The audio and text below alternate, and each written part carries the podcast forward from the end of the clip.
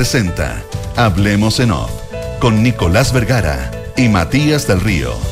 Auspicio de Cervecería AB InBev, Asociación Chilena de Seguridad, All New Mazda CX60, Universidad Andrés Bello, acreditada por seis años en nivel de excelencia. Activa Inmobiliaria, si se vive mejor, se arrienda mejor. Banchile Inversiones, GTD y sus soluciones digitales. Mita Rentacar, leasing operativo. Clínica Alemana. Piensa en grande, Habitat. Digitaliza el área de recursos humanos con Talana. Y en Consorcio, estamos contigo en tus pequeños y grandes proyectos. Duna. Sonidos de tu mundo.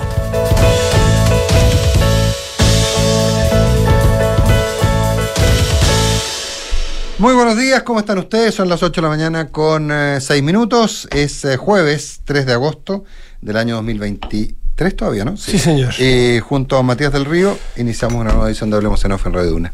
¿Cómo estás? ¿Cómo estás, Nicolás? Muy buenos días. Muy buenos días. ¿No tienes ningún tema así previo que quieras plantear? No, solo que mm, tuve una pesadilla en la noche que llegaba tarde y la angustia de que venía en monopatín, en, en scooter y que no avanzaba. La estupidez que me dicen. ¿Tú te acuerdas de tus sueños?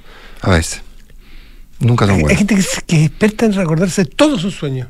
Yo por lo general me acuerdo poco, pero eso de angustia de llegar tarde Sí. a los bueno, lugares es muy fome. Pero aquí estamos, siendo aquí las estamos. 8. Oye, eh, bueno, el, ¿qué número? le- iba a escribirle a, a algún amigo que lleva más el detalle. ¿Qué número de conclave habrá sido el de ayer? Es que ahora están siendo una vez al mes. Ah, ¿ya son regulares? periodo- ¿Se establecieron regulares? Sí. ¿Se establecieron sí, regulares? sí, Ya, sí. perfecto. Es una buena cosa. ¿eh? No, yo, yo. Una excelente cosa que haya- Fantástico. Y además que usen las instalaciones del, del Cerro Castillo, me, me parece. No, y no, lo, digo completamente Mm. En serio. ¿eh? Creo que, que- que eso funciona para un montón de, para un montón de cosas. Al salirse de los entornos habituales, permite que las cosas funcionen. Ahora, eh, eh, al, bueno, no, no hubo grabaciones aparentemente, lo que ya, lo que ya es un avance, eh, pero hubo bas- bastantes recriminaciones cruzadas, ¿eh? hubo bastante, fue bastante duro.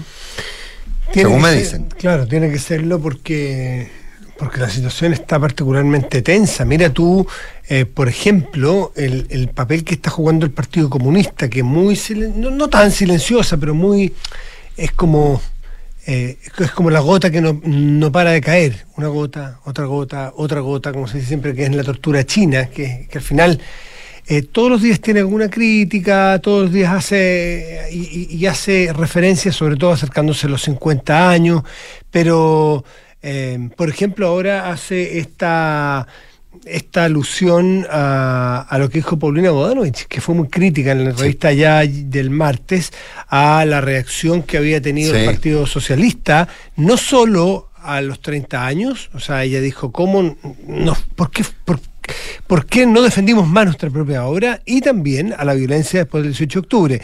Y el Partido Comunista tranquilo y sencillamente dice, reivindica las protestas del estallido social para marcar esas distancias. A mí hace un rato me ven diciendo que que, que se ha transformado no en una pesadilla, ni mucho menos, pero sí en un dolorcito de cabeza el Partido Comunista en el entorno del presidente Boric. Yo, Eh, yo, yo- te podría decir que tiene más condiciones de pesadilla que otra cosa. No, no sé si pesadilla, pero la pesadilla llega al punto donde no te deja, no te deja hacer nada, no te deja dormir en el caso de las pesadillas, o no te deja trabajar, no te deja gobernar. Pero sí se hace notar permanentemente como el como el, el, el- el- el cat- eh, un poco un, poco, un poquito catete en, en- en marcar ciertos puntos. El punto alto fue lo de Patricio Fernández.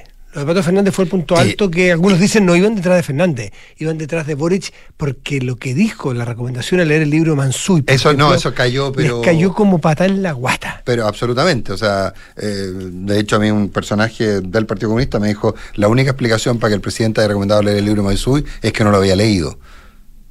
Es Claro, eh, eh, es que este era un borichista, digamos, Mm. dentro, dentro del lote. Eh, yo, no, yo creo que el presidente, lo- el presidente es un avísimo- a- avidísimo lector. Yo creo que el presidente lo leyó y, y tú, y, y- y básicamente lo que, lo, lo que planteaba el presidente respecto a la lectura del libro Maizui era, era decir, tengamos una visión crítica.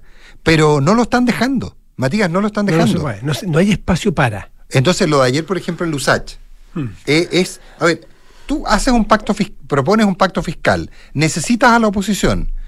Ya en el discurso en que en la cadena, eh, con ese setting que, que mencionábamos ayer, que Juan Pablo Larraín se lo atribuía a Juan, a Juan Carvajal, ¿eh?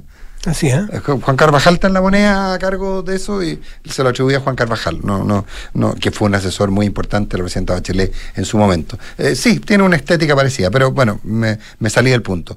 Eh, ya en la, ya en, el, en, la cadena le pega algunos para la oposición. Pero ayer sale con todo en la USACH, dice eh, el sistema que el, sistema de pensiones, la desmantelación, así lo cita textual el Mercurio, de las universidades, la municipalización, el incentivo a empresas extractivas, la privatización de la salud, son también obras de ese entonces que no hubiesen pasado ningún test democrático y que hoy estamos tratando de revertir. ¿Tú puedes decir eso? Al día siguiente que está llamando a un acuerdo eh, y que está tratando de conseguir una reforma de pensiones que no es desmantela, que aparentemente, por lo que dicen, no es no desmantela el sistema. Entonces, ¿qué es lo que...? me, olió, me, olió, un poco a retroexcavadora ese, ese, ese, discurso. Pero, pero, pero si me dice, obras de ese entonces que no hubiesen pasado ningún test democrático y que hoy estamos tratando de revertir. La derecha política ha ido retrocediendo respecto a lo que se había instalado como consenso sobre la valoración irrestricta de la democracia y por ende la no justificación de un golpe de Estado para solucionar los temas políticos. Lo dice todo en el, mismo contexto. Entonces, Matías, yo, yo creo que tiene que ver, y por eso te digo que es más que una pesadilla, tiene que ver con que una parte de su propio mundo, del, mundo frente amplista, pero fundamentalmente el Partido Comunista están arrinconando al presidente, lo están obligando a tomar posiciones más allá de las que no sé si el a esta, cuando tú eres presidente da lo mismo un poco lo que tú cuáles sean tus convicciones personales. Los grandes estadistas son aquellos que son capaces de entender cuando sus condiciones personales entran en contradicción con el objetivo colectivo. Y, finalmente, y yo creo que el presidente en eso ha sido, ha ido tomando conciencia, pero no lo dejan, Matías, no lo dejan.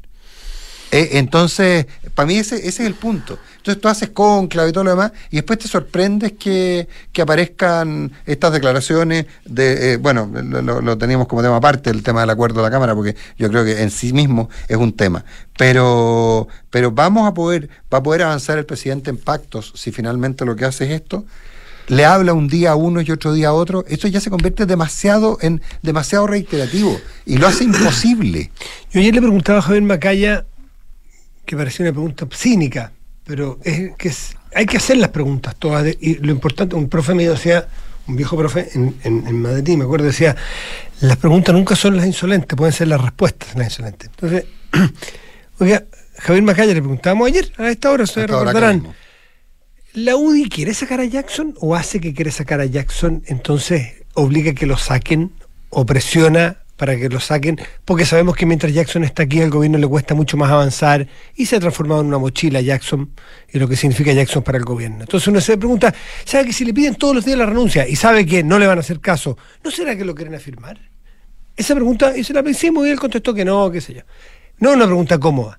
La misma pregunta no podría hacer el presidente. Cuando habla contra el capitalismo hace cinco días, habla sobre todo lo que tú mencionaste ahora y presenta un pacto. Uno tiene derecho a preguntarse, ¿quiere pacto el gobierno? ¿Quiere claro, la pregunta que tú le hacías, a, o sea, ¿quiere pacto o quiere mantener vivo el tema? ¿Quiere pactar o quiere seguir haciendo las marcando las diferencias porque no quiere arriesgar el electorado duro? Yo sé que puede sonar insolente, puede sonar conspirativo, puede sonar, pero uno tiene que hacerse esas preguntas porque la actitud no nos deja clara la respuesta. Cuando un día plantea que es la, la iniciativa privada es la que tiene más, eh, más capacidad de innovación que, el Estado, no cae bien. Que lean el libro de Mansuy porque hay que ser autocrítica y no hay que mitificar a Allende, eh, no le cae bien. Entonces después dice que él, una parte de sí quiere desterrar el capitalismo, que la derecha eh, está retrocediendo y quiere hacer, ¿quiere hacer pacto o no quiere hacer pacto? Eh, y sería bueno clarificarlo, porque si no quieren hacer pacto, esto es una, pantomima. Y creo que sería una muy mala noticia no querer hacer pacto, como es una pésima noticia que la UDI no está sentada en una mesa negociando. Entonces al final, y también la pregunta a la política, ¿quieren seguir hablando de pobreza o quieren superar la pobreza? Porque la pobreza, nosotros sabemos que Chile puede, porque lo, ha podido hacerlo, por lo tanto no tenemos que importar ningún, modelo. Sabemos hacerlo y ha sido cuando los países logran generar repartición de los bienes distribución, pero también crecer al 5% y al 6%. Eh, y, más o menos está claro cómo se puede más a menos. Entonces, realmente la política está muy confundida en un blanco y negro, en una fractura que no está dialogando para salir adelante en común. Que puede sonar a buenismo, pero no es buenismo. Es preocuparse un poco de la gente que está queriendo conseguir pega. Sí, de todas maneras. Y, y no, y Matías, y yo te insisto en el punto. El presidente tiene que decidir Mm. Eh, si va a gobernar pensando en que tiene un 30% de apoyo y quiere consolidar ese 30% y entregar el gobierno a un signo distinto, pero con la confianza de que va a tener, de que su proyecto político sigue representando un 30%? Lo que tengo miedo yo, mm. o quiere hacer la pega. Lo que tengo miedo yo es que en alguna parte del cerebro del gobierno estén calculando que quedan demasiado pocos días para mover la aguja y que hay que parapetarse en los propios. En los propios. Claro. Porque, lo, que, te decía. Porque ya queda demasiado poco para que empiecen las campañas. Viene a fin de año la, eh, hay elección, hay el próximo año municipales, después a fin del siguiente año viene el inicio de la campaña presidencial y parlamentaria. Por lo tanto, eh, muchos dicen, mira, gobiernos cortos, después del año y medio empieza un poquito el pato cojo y ya no, no vas a poder hacer proyectos que se noten. Por lo tanto, parapétate en lo propio y con los propios para poder reelegir o elegir a alguien de tu signo. Me da susto que estén dando por terminado de antes de tiempo el gobierno. Eso no es, no es apropiado ni es deseable, porque si nos vamos a pasar de pato cojo en pato cojo, eh, y defendiendo al que no salga el adversario, no vamos a avanzar ni un carajo. Yo me acuerdo que hay una frase muy famosa en su minuto de Gutiérrez Martínez, en plena época de la democracia de los acuerdos. Entonces decía, Renovación en, en, la, en la derecha, en la oposición en aquel mm. entonces, Renovación Nacional propone y la UDI dispone. Mm. Yo me temo que hoy día esté pasando algo así como el presidente Boric propone y el PC dispone. Hemos visto varias figuras del PC intentando separarse ya de la previa, ya sin que haya terminado, sin que haya un proyecto, separándose en la discusión constitucional queriendo, ya planteando ahí esta frase, como no, no, no pueden pretender que apoyemos una constitución que va a ser peor que la de Pinochet, decía un constituyente comunista el otro día. Decía el, diputado Cuello. El diputado Cuello. que fue jefe de bancada. Que fue jefe de bancada. Entonces, eh, uno puede imaginarse, no, lo, decía, sí, lo dijo el diputado Cuello y también lo dijo un constituyente, lo, tengo por acá, sí, sí. Mm. Ah, pero eh, en, en, el fondo, eh, uno puede imaginar que eso vaya a ocurrir o sea, eh, eh, puede, uno puede imaginar al gobierno asumiendo eh, no podemos, no, Fernando Viveros, consejero del PC, no podemos obligarnos a aceptar un texto que puede ser peor que el de la dictadura. Eso lo dijo el 2, el 20 de, el 20 de julio, hace ya un rato. el diputado Cuello entiendo que ha dicho cosas parecidas. el punto, Matías, es, es, ¿no será que el PC, o sea, yo lo vengo diciendo hace rato, lo, estoy convencido, que el PC está preparando la vía para, uno, eh, llamar a votar eh, en contra del proyecto constitucional eh, y dos, obligar a que el gobierno lo haga también. Pero ahí ya, ya entro en la, en, la misma lógica conspirativa tuya. ¿No será que el PC sabe que si el gobierno llama a votar en contra, llama a votar rechazo, se llama a votar en contra, pero llama a votar rechazo, va a ganar el rechazo y lo que esté haciendo el PC es agudizar la contradicción y llevar al gobierno a, un, a otra derrota más? Mm. Es que, perdón que nos alarguemos un segundito aquí, es que se producen los, incentivos bien perversos en la política, que si empezamos a ver sectores de izquierda que empiezan a, coquetear con el lo que fue rechazo, hoy día se va a llamar en contra. En contra. Pero es más o menos el mismo concepto, es rechazar o estar en contra del proyecto que hagan los constituyentes o los consejeros en este caso. Si es que la izquierda más dura empieza a coquetear con la idea de rechazar el proyecto que nos van a presentar, entonces eh, probablemente lo que van a conseguir es que por el otro lado los republicanos o la gente de derecha empiece también a perder incentivos a acercarse al centro y acercarse a posiciones intermedias para conseguir votaciones masivas o consensuadas. ¿Para qué vas a bajar tus banderas? tus convicciones, que son de todos lados legítimas, las de los comunistas y los republicanos, si es que no van a tener ninguna productividad, no va a tener ningún efecto si no voy a conseguir cambiar los resultados, me quedo con lo que yo creo, pues, si por algo creo en eso. Entonces me da susto que se empiece a polarizar desde ya. Y además, eh, el, gobierno va a tener un problema, porque si el Partido Republicano todavía consigue que esté tener sintonía, que yo creo que es bastante pasajera por el tema de seguridad, pero si consigue tener sintonía con la, con la, con la votación masiva, o lo del rechazo le vuelve a tener el sesenta y tantos por ciento, en este caso a favor, porque son eh, posturas más bien de índole ciudadana, el gobierno no puede de nuevo perder o quedarse en contra de una votación que logra el 62%. Si el, la derrota del 4 de septiembre del 62% con, del rechazo contra la prueba, para el gobierno fue muy dura. Fue muy dura porque desde el principio, entre otras cosas, había dicho que si ganaba el rechazo no se podía hacer el programa de gobierno. Y la ciudadanía no le importó mucho esa amenaza de Jackson y votó un 62% en contra. Y no porque no quiera crecer, es porque no le creyó al gobierno que con eso no se podía crecer. Entonces, el gobierno está ahí en un apriete duro. ¿Va a irse con los duros para rechazar la propuesta porque es muy republicana? ¿O que el riesgo es que sea muy poco, que va a ir en contra de la mayoría ciudadana de nuevo? En cuatro años tú no te puedes mandar dos porrazos de ese tipo. cuando tenías un gobierno que tiene un 30% de apoyo, la probabilidad de que la gente quiera ir en contra de lo que dice el gobierno es muy alta. Que ese es uno de los riesgos que tiene el apruebo eventual si es que el gobierno se juega entero por aprobarlo. En fin. 8 de la mañana, 21 minutos. Bueno, la semana pasada, ¿te acuerdas que hablábamos de estos proyectos de acuerdo? La Consuelo nos leía largamente la cantidad de proyectos de acuerdo que se habían hecho para. serían para un surcido y un fregado, como habría dicho una mm. tía mía. Eh, bueno, eh, el de ayer, yo creo que más que la anécdota, es que es bien inédito ¿eh? que le digan, señor presidente, sabe que tenemos un proyecto de acuerdo, le proponemos a usted que considere pedirle la renuncia al ministro Jackson. Eso en un régimen parlamentario sería un voto de confianza. Es un voto de confianza, claro, claro. Pero, pero aquí no, no, aquí no. No estamos en régimen parlamentario. Ahora, eh, lo que hay que ver es lo lateral. Eh, diputados que no entraron a la sala para no votar, otros que se abstuvieron, otros que votaron a favor la, lo, lo, la diputada Orsini una anécdota, o sea, se, equivocó, votó a favor, ¿te fijas? Sí, sí. Este... no, pero fue una anécdota, sí, ¿no? Ah, metió mal el dedo, ¿no? Sí, que ha pasado 1500 veces. 1500 veces. Eh, pero, pero, pero, qué complicado es, Matías. Y además, el mismo día en que algunos de los que votaban iban a ir al cónclave en Cerro Castillo. ¿De qué te habla eso? ¿De que hay una desafección? La desafección tiene que ver con lo que hablábamos recién, de que el gobierno se está extremando y que hay algunos que no quieren subirse a ese barco porque saben que es un barco que no tiene destino.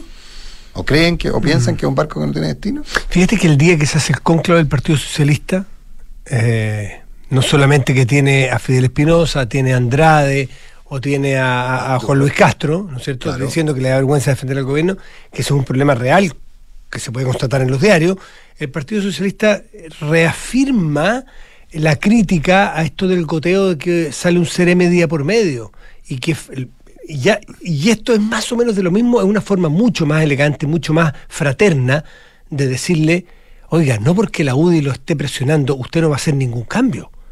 Eh, hagamos los cambios porque hay que demostrar, eh, hay que demostrar que esto nos importa y que queremos cambiar el rumbo.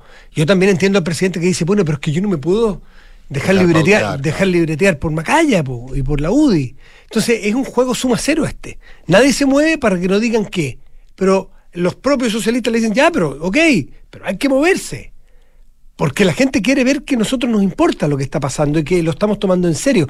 Si es, es más delicado de lo que parece.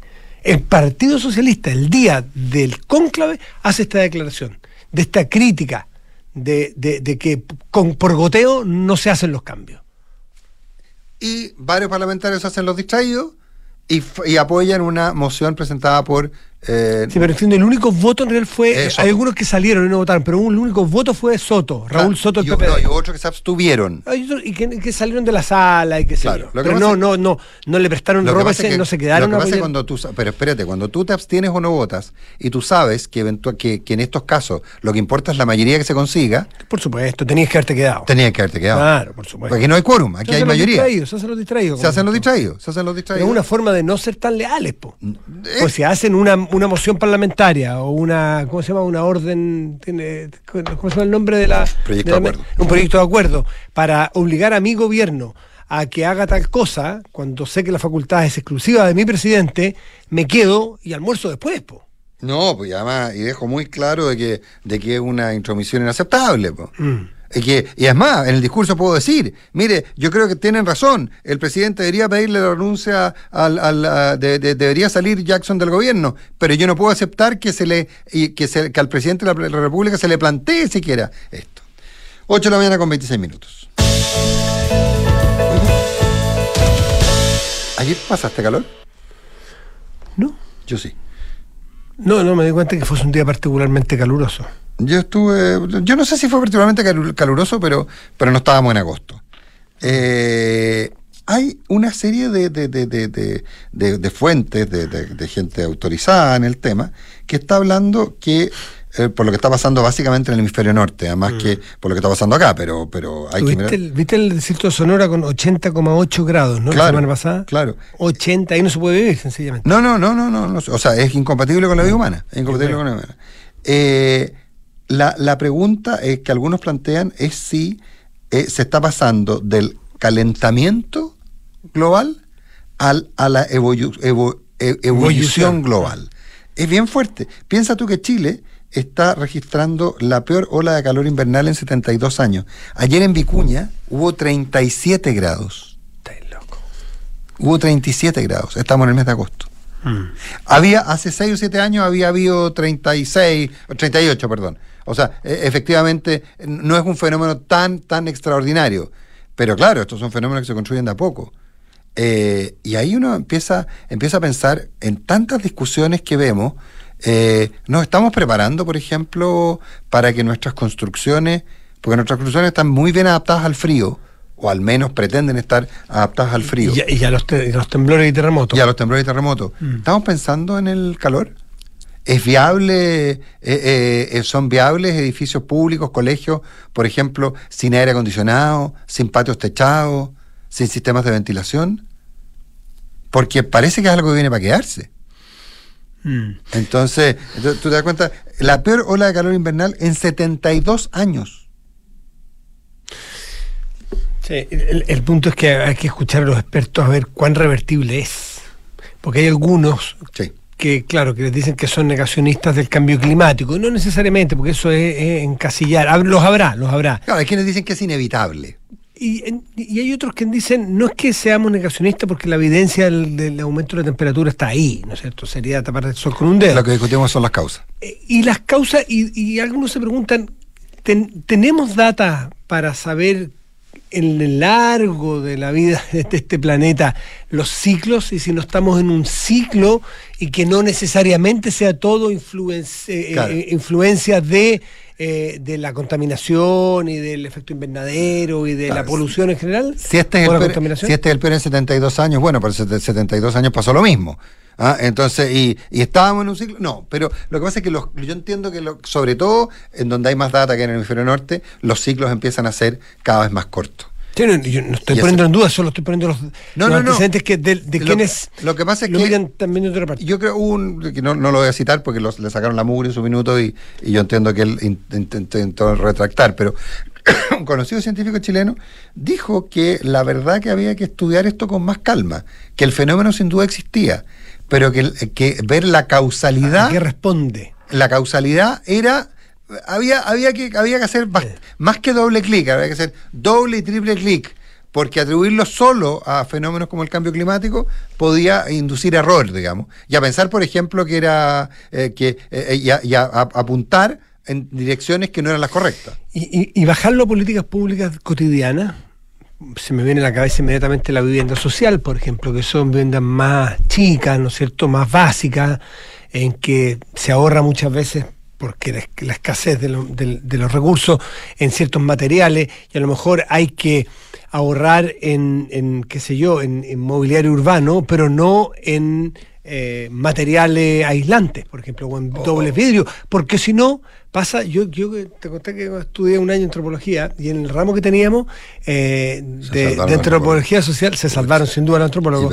En el ramo de antropología social de las cosas que más me impactó fue una profe que nos contaba de un proyecto a principios de los 80 en plena Araucanía de que sacaron a unas comunidades indígenas y les construyeron casas estupendas casas. Y la gente sola. Y, y, las casas, yo no me acuerdo exactamente el factor, pero las casas apuntaban la, la puerta, eh, en vez de apuntar a la salida del sol, por ejemplo, que era parte de la costumbre de esas comunidades, la pusieron para cualquier lado. Sencillamente las personas pusieron a los chanchos en la casa y siguieron viviendo en una ruca. ¿Por qué? Porque, porque si las políticas públicas no se hacen para la necesidad, mm, se bota la plata al agua. Si aquí tenemos casas de vivienda social, por ejemplo, en que no se hacen cargo de la temperatura hacia adelante, esas casas no van a poder ser utilizadas. No van a poder ser utilizadas. Y, a mí me explicaban, por ejemplo, que hay cosas, eh, justamente ayer, que hay cosas que son bastante simples. Por ejemplo, eh, simples pero que cuestan, porque son sumatorias. Por ejemplo, las alturas de los techos.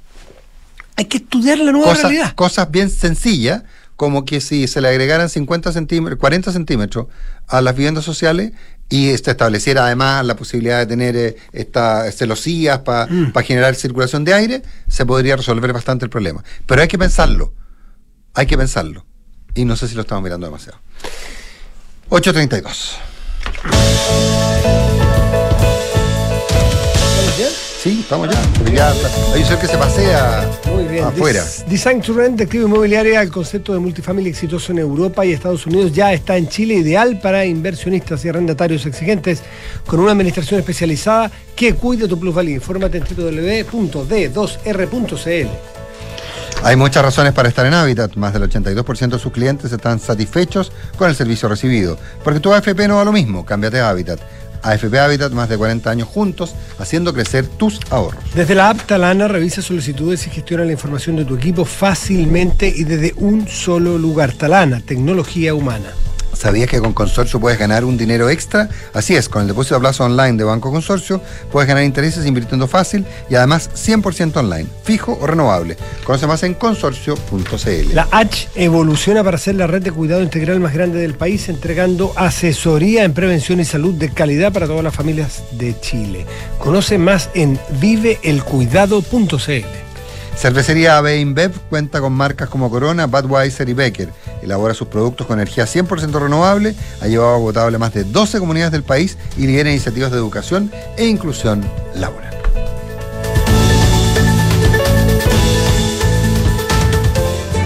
Analizar el impacto que ha tenido el cambio climático y la acción del hombre en nuestro territorio, todo ello a través de muestras de hielo extraídas de glaciares es lo que hoy realiza un grupo de científicos liderado por el académico de Universidad Andrés Bello, doctor Francisco Fernandoe. Un aporte que se pone al servicio de la comunidad y que nos permite reconstruir y entender mejor nuestra historia. Universidad Andrés Bello, acreditada en nivel de excelencia en todas las áreas. Creado con el alma. All New Mazda CX60 el primer SUV híbrido enchufable de Mazda, con un diseño sofisticado y elegante hecho a mano por artesanos japoneses. Prepárate para sentir la potencia de sus motores. Conócelo en Mazda.cl. All New Mazda CX60. Crafted in Japan. Derco Center. Atreverse no es fácil, más cuando debes invertir. Pero cuando inviertes en Banchile Inversiones, no estás solo, estamos contigo. Porque creemos que invertir es para todos, no solo para expertos, para todos. Solo hay que atreverse. Invierte en tus metas, invierte en tus sueños. Estás en Banchile Inversiones. Atrévete a invertir. Descarga la app Mi Inversión. Banchile Inversiones. La marca Banchile Inversiones comprende los servicios prestados por Banchile Corredores de Bolsa CA y por Banchile Administradora General de Fondos CA. Activa Inmobiliaria presenta Festival de Arte Activa. Conoce increíbles artistas de luz, sus instalaciones inmersivas y a diversos artistas multidisciplinarios de la Comuna de la Florida. Te esperamos este 11, 12 y 13 de agosto en Mirador Activa, en Avenida Punta Arenas 6280. Inscripciones en activa.cl. Invita Design to Rent de Activa Inmobiliaria. Si se vive mejor, se arrienda mejor. Cervecería AB InBev soñamos en grande para crear un futuro con más motivos para brindar. En Chile estamos hace más de 30 años con marcas legendarias como Corona, Budweiser, Stella Artois y Becker. Elaboramos nuestros productos con energía 100% renovable. Llevamos agua potable a más de 12 comunidades con escasez hídrica en el país y lideramos iniciativas de educación e inclusión laboral para mujeres y jóvenes. En Cervecería AB InBev, vamos por más. Conoce más en abinbev.cl. Han sido tiempos difíciles. Nos hemos sentido solos, incomprendidos y desprotegidos. Por eso en la H evolucionamos y nos convertimos en la red de cuidado integral más grande del país, entregando asesoría preventiva y atención de salud a través de más de 80 centros, el Hospital del Trabajador y 8 clínicas para acompañarte desde la prevención a la recuperación. Porque el cuidado que acompaña es el cuidado que Chile necesita. Conoce más en viveelcuidado.cl. H. Vive el cuidado. Las mutualidades de empleadores son fiscalizadas por la Superintendencia de Seguridad Social. www.suceso.cl. Hijo, mañana me podrías acompañar a hacer mi trámite de pensión. Mamá, no es necesario que vayamos. ¿Cómo? En Habitat puedes hacer tu trámite de pensión 100% online. Hay muchas razones para estar en Habitat. Más del 82% de nuestros clientes están satisfechos con el servicio recibido por nuestros canales. Porque tu AFP no da lo mismo. Cámbiate a Habitat. AFP Habitat. Más de 40 años juntos, haciendo crecer tus ahorros. Somos GTD y sabemos que cada empresa, sin importar su tamaño, tiene múltiples necesidades. Por eso, diseñamos soluciones que se adapten a sus desafíos y, por sobre todo, que nos permitan poner nuestra tecnología al servicio de cada una de sus metas. En GTD, creemos en las empresas y las acompañamos día a día, porque en el camino hacia el éxito vamos juntos. GTD. Hacemos que la tecnología simplifique tu vida. Talana es la única app para los equipos de recursos humanos con todo integrado en un solo lugar para ti y tus colaboradores. Talana es una plataforma amigable e intuitiva, con más de 7 años digitalizando las áreas de recursos humanos. Atrae, contrata, compensa, gestiona y evalúa a tu equipo desde un solo lugar y cumple los objetivos de tu empresa. Conoce más en talana.com. Con Mita Arrienda y... Ahora tus arriendos Mita te llevarán a volar porque somos el único rentacar que te hace acumular millas Paz. Con Mita Arrienda y... Así es, arrienda tu auto y podrás ganar 50, 100 o 200 mil millas Latam Paz en tus arriendos entre julio y agosto. Con Mita Arrienda y... Mita, elige tu destino, nosotros te llevamos.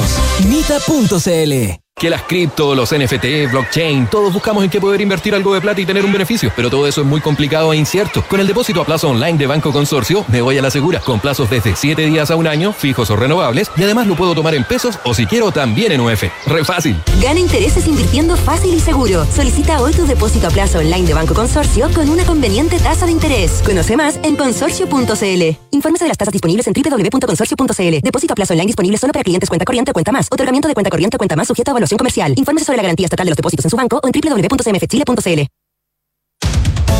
Hablemos en off. Nicolás Vergara y Matías del Río están en Duna. Conduce al siguiente nivel con el primer SUV híbrido enchufable de Mazda, All New Mazda CX60. Crafted in Japan. Cotizar para el futuro siempre es bueno y complementarlo con APB es mucho mejor. En Banchile Inversiones quieren que conozcas la importancia del ahorro provisional voluntario. Ingresa a banchileinversiones.cl, infórmate y comienza tu APB ahora. Reconstruir la historia del cambio climático a través de muestras de glaciares es lo que investiga el profesor de la Universidad de Andrés Bello, Francisco Fernandoy. Un aporte desde la academia y la ciencia a la reconstrucción de nuestra historia. En Mita Rentacar encuentras camionetas urbanas, mineras y furgones ideales para tu negocio. Además cuentas con tarifa especial para empresas en arriendos mensuales. Contáctalos en mita.cl o llama al 223-608633. Clínica Alemana existe para hacer posible una mejor salud. Por eso se propusieron entregar mil soluciones concretas de salud a mil personas para acortar listas de espera en el sistema público. Y adivinen qué, lo cumplieron y ahora van por mil más. Conoce slash, eh, hashtag desafío alemana y lo que han hecho en clínicaalemana.cl. Los amigos de GTD nuevamente nos sorprenden. GTD ahora es distribuidor Starlink autorizado. Así, la mayor cobertura de fibra óptica se une con la mejor conexión satelital para brindar la más alta continuidad operacional a las empresas. En GTD hacen que la tecnología simplifique tu vida. 8 de la mañana con 40 minutos, hablamos en off en Radio Duna. Don Rafael Berguán, ¿cómo está usted? Bien, contento de entrar a una hora algo más decente que lo que habitualmente me, A ver, me permiten. ¿ustedes conocen, eh, ¿ustedes conocen a la gata Flora? Ya, no les voy a decir qué porque es un poquito ordinario, pero... eh, pero el, recién estaba reclamando que era muy temprano, que no tenía tema. no tenemos tanto Y, y ahora, y ahora, y ahora, y ahora al- alega lo contrario, está bien. Oye, bueno estar de vuelta en Chile. ¿Te acuerdas que la última vez hablábamos de, Sí, del está- extranjero? Sí, si quieres, sí, sí. además, yo no viajo mucho, así que déjame. Claro. No, no, no, además estábamos muy, estaba muy preocupado por el, por el resumen de la tarjeta de crédito. Todavía lo estoy. Rafa. Llamé ayer porque había una cosa que era tres cuotas precio contado cuando uno los cambiaba los dólares. Not anymore. Not anymore. Not anymore. Están muy altas para eso. Rafa, eh, pacto tributario, discusión tributaria que estaba congelada, Pero dice- pero. dijo que no quería hablar de eso. No, vamos a hablar de. Bueno, sí, podemos No, por pero- ahí pero- nosotros. Pero, un poco, pero no, pero un poco ya. ¿Qué preguntas tienen para la respuesta que traigo hoy? exactamente, eso es. No, pero a ver, hablando muy en serio, por supuesto, estoy de acuerdo contigo. El tema hoy día es, el- entre otros, el tema tributario, el pacto. Incluso, yo no sé si podemos ponernos de acuerdo incluso en cuáles son aquellas cosas en las cuales estamos todos de acuerdo en términos tribu- tributarios. ¿ah? Yo igual quiero hablar de un impuesto en particular. Sí, está bien. Eh, Ahora, pero, pero- cosa- pero para ir de lo, de lo general a lo particular, porque yo también quiero llegar a un impuesto particular y estamos de acuerdo. Pero, por ejemplo, ayer Klaus Schmidt-Hebel decía que este anuncio era eh, incomprensible, eh, que eran muchos titulares, pocas bajadas y que por lo tanto eh, no era serio hablar todavía de él. ¿Tú estás de acuerdo en eso? No, no estoy de acuerdo con Klaus. Bueno, hay varias cosas que tampoco se entienden muy bien y que yo sé que la ley muchas veces deja en, un, eh, en una posición un poquito ambigua, un poquito gris en términos de, ¿no es cierto? Sabemos que constitucionalmente tú no puedes mantener la matriz del proyecto previo salvo que entres a través del Senado. Lo que le estoy diciendo a la gente que no sabe lo que estamos hablando es que una vez que la Cámara de Diputados rechazó el proyecto tributario que presentó el gobierno la última vez, en marzo pasado, tienen que pasar 12 meses para que se pueda volver a ingresar el proyecto a través de la Cámara, o habría que tratar con el Senado, pero estos son proyectos que requieren dos tercios y para los cuales hoy día pareciera, ¿no es cierto?, las condiciones no, no sugieren que eso no, no, no ocurriría y por lo tanto el gobierno la posibilidad que tenía era esperar un año o ingresar un proyecto nuevo, pero que no sea considerado, ¿no cierto?, demasiado parecido al previo. Ahí donde está la discusión de qué es lo que es la matriz previa. ¿ah? Eh, y por lo tanto, por ejemplo, cuando se dice, oye, pero ¿qué pasó con el impuesto al patrimonio? ¿Qué pasó con toda la discusión sobre la ilusión, qué sé yo, ¿ah? o sobre acabar con ciertas exenciones? Ahí hay toda una discusión de si se podía o no ingresar ahora, constitucionalmente hablando. Y hay parlamentarios que están cuestionando que incluso lo que se presentó ahora, no lo sé. Y por eso supongo yo, yo esto no lo he hablado con las autoridades, pero supongo yo el ministro partió con un proyecto que se enfoca en aspectos que son menos discutibles, que son los que tienen que ver con reducir la evasión, reducir la ilusión y avanzar en modernización del Estado en estas materias, asumiendo compromisos en términos de cómo se van a gastar las platas, etcétera, y planteó que en marzo del próximo año va a haber una segunda parte de esto que quieren llamar el pacto, ¿no? En la medida que están motivando a que haya un gran acuerdo, y esa segunda parte va a tener, después del debate que se dé con los técnicos y con la oposición durante los próximos meses, propuestas específicas que tendrán que compararse con las que se habían presentado en marzo pasado. Esa, ese es la, el escenario que yo, que yo entiendo, no sé si están de acuerdo. Ya, dicho eso, por lo tanto, sí, eh, eh, esto no tiene todas aquellas cosas que irían en una situación típica, pero por las restricciones que mencioné recién, supongo yo. Ahora, dicho lo anterior, hay ciertos acuerdos. O sea, yo creo que hoy día cuando uno conversa con cualquier técnico, la mayoría de ellos en la izquierda, en el centro, en la derecha, te van a decir que, eh, bueno, eh, claramente eh, acá hay que, vam- vamos a tener una presión mayor a gasto en el futuro. Hay ya gastos relevantes que están comprometidos. Yo ayer escuchaba, veía los números que si tú quieres moverte a la pensión garantizada universal de 250 mil pesos, solo eso, pasar de lo actual, que debe estar en torno a los 200, ¿no? 198, 190 y algo, 198 creo. Pero si llegas a los 250 que el presidente Boric mencionó, eh, hoy, solo ese, ese cambio marginal significa algo así como 1,2 puntos del PIB. ¿Ya? O sea, un PIB de 3.000, son 3.600 millones, más o menos, solo eso. Entonces, aquí hay compromisos que ya están firmados, que están cerrados, que exigen mayor recaudación, hay compromisos que probablemente vendrán, que también la exigen, y además está la típica historia que siempre te cuentan, y es que cuando uno va a los datos, nos guste o no nos guste, antes de empezar a tratar de eficientar al Estado, lo que sí sabemos es que mientras más exitosos seamos, mientras más crezcamos, a la luz de la evidencia internacional, más presiones por gasto van a haber, más allá del crecimiento del PIB. Lo que no significa que el crecimiento del PIB no importa, porque como dijo alguna vez Rodrigo Valdés, eh, el crecimiento no es todo, pero sin crecimiento yo no veo al Estado haciendo casi nada. ¿ah? Pero lo que sabemos es que cuando crece el PIB, la presión por gasto público crece más que el PIB, o sea, tiene una elasticidad mayor a uno, dicen los economistas. ¿Por qué? Porque la demanda por bienes públicos crece más que el crecimiento económico. Por lo tanto, la razón gasto a producto crece en el tiempo. Y eso tiene que ver, para solo dar un ejemplo bien obvio, con que, por ejemplo, ya a esta altura del partido, un país que ya tiene 30, 35 mil dólares per cápita no se puede imaginar viviendo en una ciudad tan precaria como esta en materia de bienes públicos, en materia de parques, en materia de carreteras, etcétera. Bueno, El ya, estándar, en- el estándar sube. el estándar sube y por lo tanto, pero son esos bienes. O sea, ¿no es cierto? En un país de 5 mil dólares per cápita, nadie está discutiendo si hay muchos o pocos árboles, al menos no con realistas son expectativas, son otras necesidades. Entonces, esta cuestión tiene que ver con gastos ya asumidos, tiene que ver con compromisos que todavía no están firmados, pero que están comprometidos, valga la redundancia, y tiene que ver con que el gasto va a seguir subiendo. Y lo que sabemos además es que cuando uno mira la estructura tributaria chilena, y aquí algunos que nos estén escuchando tendrán opiniones más fuertes porque esto genera enormes pasiones. Nada, nada genera más pasión que te metan la mano en el bolsillo. Sobre todo cuando uno cree además que esa mano que te metieron en el bolsillo va a usar ese dinero con fines que no son los que uno podría haber querido empujar. Perdón, ¿verdad? en este Público. contexto que estamos con el tema de, la- de los convenios, de las platas, genera más Sí, ira cuestión- en algunos todavía porque dicen, bueno, una cosa es que te cobren impuestos, pero otra cosa es que no sepamos dónde va la plata. O sea, tú te imaginas. Mira, hay toda una literatura muy interesante en la que los economistas nos metemos poco que conecta política pública, efectividad, eficiencia de la política pública y confianza de la ciudadanía.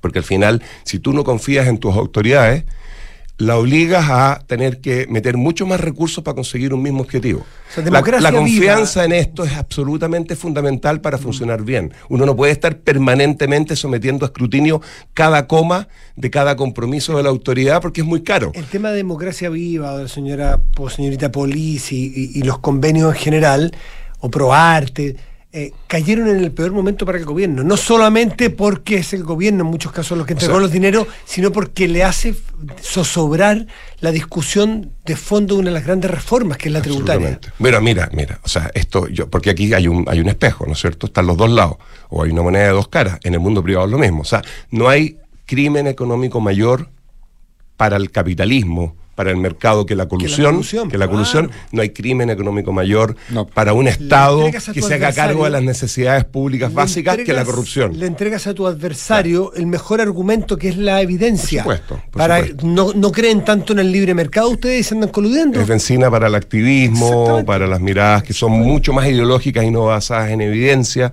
Eh, ¿Quién en Argentina, en su sano juicio, paga impuestos pensando que estos van a ser usados como corresponde? Y eso de alguna manera nos justifica, incluso desde la psicología, para pagar menos impuestos, aun cuando tengamos una visión moral de lo público mucho más alta que otras personas. incluso etcétera. evadir. Por supuesto. Cuando tú sabes que las platas se, se salen en bolsos de, en, en bolso al Palacio Presidencial, ¿a qué le dan ganas de pagar? Incluso en los países que tienen la evidencia en esto es difícil, es difícil comparar países y son datos que son difíciles de medir, por eso. Pero incluso la evidencia en países muy avanzados, donde existe mucho más escrutinio y una historia larga de, de- de conocimiento de parte de la ciudadanía, como Estados Unidos, por ejemplo, eh, se está permanentemente buscando mecanismos que permitan avanzar en esta dirección. Por ejemplo, los gringos yo estaba viendo en Estados Unidos en los 90, cuando empezaron a implementar la idea que tú decidías un porcentaje de tus impuestos a qué iban. Que era como una manera de conectar tu recaudación. Lo- en Estados Unidos existe desde siempre esta idea de que le- el precio de un objeto está separado en la parte impuestos y la no. Nosotros vemos que algo dice 119, pero en realidad esos 119 tienen 19 de IVA y allá lo que hacen es que dice 100 vale. Pero más 19 de IVA. Entonces tú sientes, porque así tú sientes que estás pagando, pagando impuestos. Bueno, acá algo se avanzó, en, en la época del ministro Briones algo se avanzó, de hecho hoy día eh, aparece especificado aparte el IVA, en, la, en, la, en las boletas de compraventa y servicio aparece aparte el IVA, eh, y, y también el ministro, yo no sé si es una práctica, no me he fijado si lo siguió, pero el ministro Briones en su minuto mandaba a cada contribuyente un informe en qué se habían gastado sus impuestos. de qué porcentaje por de lo que había pagado se había destinado a distintas cosas. Así es. Oye, pero cuando uno va a los datos generales, yo quería hablar un poquito de uno de los impuestos que desde una parte de la derecha se está pidiendo que se elimine, incluso constitucionalmente. Claro, el porque republicano, republicano ha propuesto a la- que la primera vivienda, es la decir, propiedad, la claro. que se usa para, para, para vivir, para que habite la familia, esa está exenta de contribución. Pero mira, antes yo diría que en tres líneas el acuerdo que hay en lo tributario, me parece a mí, cuando uno revisa la discusión de los últimos años, es que Chile está, más allá de lo que pueda pasar en el tiempo, si seguimos creciendo, está en torno a dos puntos por debajo de donde- lo que debería estar para su nivel de ingreso cuando se compara con la OCDE. En términos de recaudación total, en torno a dos puntos, que en términos de impuesto corporativo no está por debajo. Eh, de hecho, quedó por arriba después de los cambios recientes, en términos de impuesto corporativo, estoy hablando, ¿ah? tasa.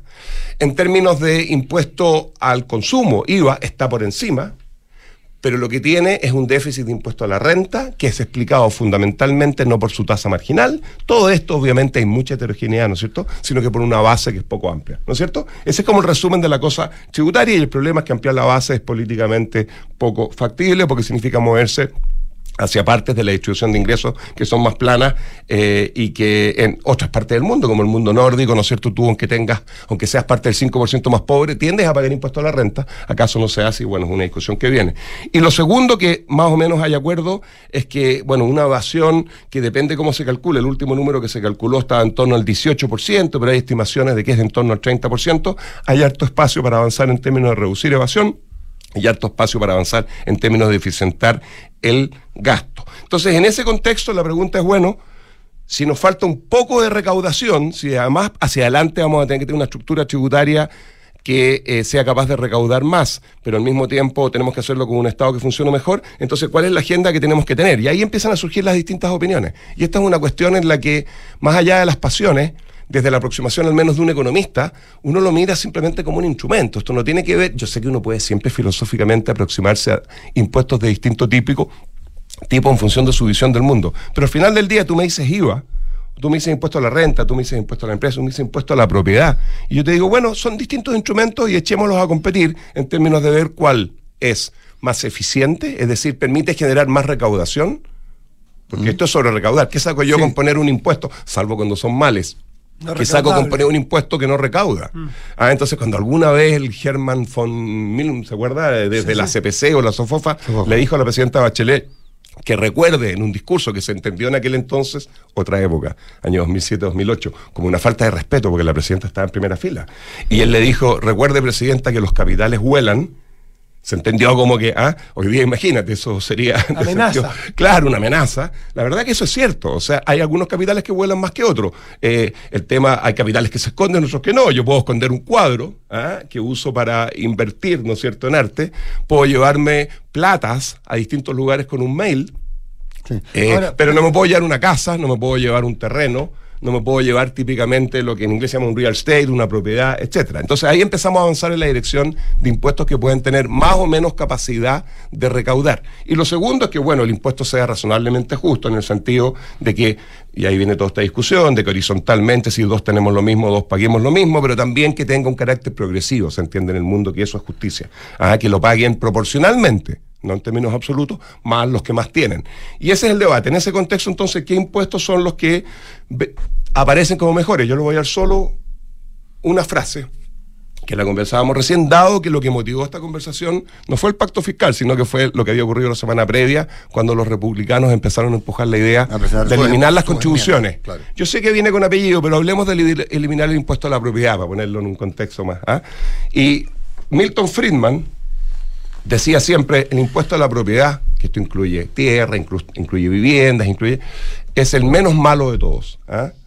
Eh, Adam Smith dijo, ahí por ahí por 1790 y tanto, no se me ocurre ninguna mejor idea que esta. ¿ah? Eh, entonces, es un impuesto que desde la perspectiva técnica es considerado un impuesto eficiente, porque es difícil de evadir. Por supuesto que el diseño va a importar, y si uno empieza con exenciones que dicen que si la propiedad tiene dos pisos paga menos que si tiene tres, o que si la cuestión está en una esquina, está en el medio, que si el, ah, el dueño es hombre o mujer, que si está en la región metropolitana o en el campo, eso va distorsionando todo. Eso es un problema de diseño, es un problema de cómo la política lo lleva a la práctica. Pero el impuesto a la propiedad es un impuesto muy eficiente, porque si tú lo diseñas adecuadamente, permite recaudar con probabilidad alta, es muy difícil de evadir. En Chile, sin embargo, cuando uno va, además es un impuesto progresivo, porque lo que típicamente termina ocurriendo es que las propiedades que suben más de valor y que generan, por lo tanto, ganancias patrimoniales mayores, están muy concentradas en aquellas personas que han tenido la posibilidad en un país pobre de tener acceso a algo que para la gran mayoría es simplemente imposible de tener como resultado de la herencia, el nacimiento, etc. Eh, y, pero resulta que uno va a los datos y en Chile el impuesto a las propiedades o las contribuciones, si tú querís, eh, pagan, recaudan 0,8% del PIB, último número. 0,8, eso es como 1.200 millones de dólares hoy día. ¿ya? Y solo 23% de todas las propiedades están pagando impuestos. ¿ah? El otro 77% está exento. Entonces tenemos una base exenta muy amplia y recaudamos muy poquito, 0,8, están conectadas las dos cosas. No solo esto, ¿ah? porque también se paga poco, se recauda poco porque las propiedades están, no están valorizadas, eh, ¿no es cierto? Actualizadas y ha habido cambios en las últimas décadas porque el país que eso sabemos. Pero, pero cuando tú vas a los países con los que para cerrar acá, nos comparamos, los números son, son distintos, pero llegan hasta 4%, en Francia, el Reino Unido, etc. Ah, entonces, si uno se llegara a la mitad, uno tendría la posibilidad de avanzar de una manera relevante con este impuesto y eliminarlo claramente deja de lado, aunque sea poca plata, entre comillas, 1.200 millones, deja además de lado el potencial de tener del orden de 3.000, 3.500 millones de dólares, dado nuestro ingreso, de un impuesto que precisamente hace lo que queremos, recauda de manera barata y es progresivo. Eh, pero, pero, Rafael, pero hay, hay, varios conceptos. Hay uno que es muy manido y que tú vas a tener una respuesta que decir, oye, pero yo cuando me compré mi casa la compré con plata que ya había pagado impuestos. Tú me puedes decir, oye, todo, el IVA también. cuando yo me compré el hot dog ayer en el dominó con una bebida también había pagado impuestos, lo pagué con mis ingresos. Pero definitivamente, en el caso del, del, del, de, la, de la vivienda, hay endeudamiento, hay pago de intereses, hay un montón de cosas eh, que, que, que graban sin duda la propiedad. Por otro lado, probablemente para el 80% de la gente es la transacción más grande que hace en su vida. ¿Mm? Y además es lo que le permite generar tranquilidad en el futuro, en el minuto en que sus ingresos disminuyan. Por lo tanto, es razonable pensar en, un impuesto que grave a un, bien que tiene todas esas condiciones. Yo creo por que otro lado, las razones que hay gente. Claro, pero, pero, pero por otro lado también hay una premisa que sostiene que tú pagas impuesto por lo que ganas, no por lo que tienes. Pero esa premisa es la que está poniendo en duda el Rafa. Claro. Mira, uno paga impuestos por lo que tenga que pagar para conseguir la recaudación que queremos y obligar al Estado a que cumpla una función fundamental para que vivamos en sociedad, que es hacerse cargo de lo público. Esos impuestos que siempre son malos, siempre son malos, eh, que son odiados, ¿no es cierto?, por todos. Más que malos son odiados. Yo incluido, ¿ah?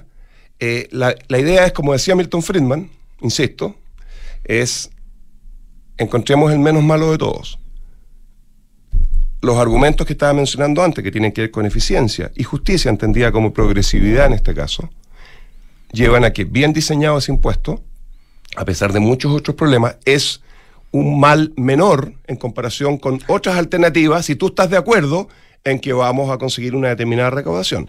Si el debate lo llevas a la cancha en la cual lo que tú dices es demuéstrame que eres primero eficiente como Estado, que no, gasta, esa es una discusión distinta y esa, ese, desafío se lo dejo a cualquier presidente que haya tenido Chile y que vaya a tener en las próximas décadas. Pero, que es súper válido plantearse como, No solo es válido, es necesario y creo que cada día, así como la sociedad está exigiéndole más a las empresas, le estamos también exigiendo más al Estado. Y hay pocas cosas más sanas que esas. Claro, pero en ese sentido eh, entonces... y por eso me parece, perdón, que la del pacto fiscal del gobierno actual, que pone tanto foco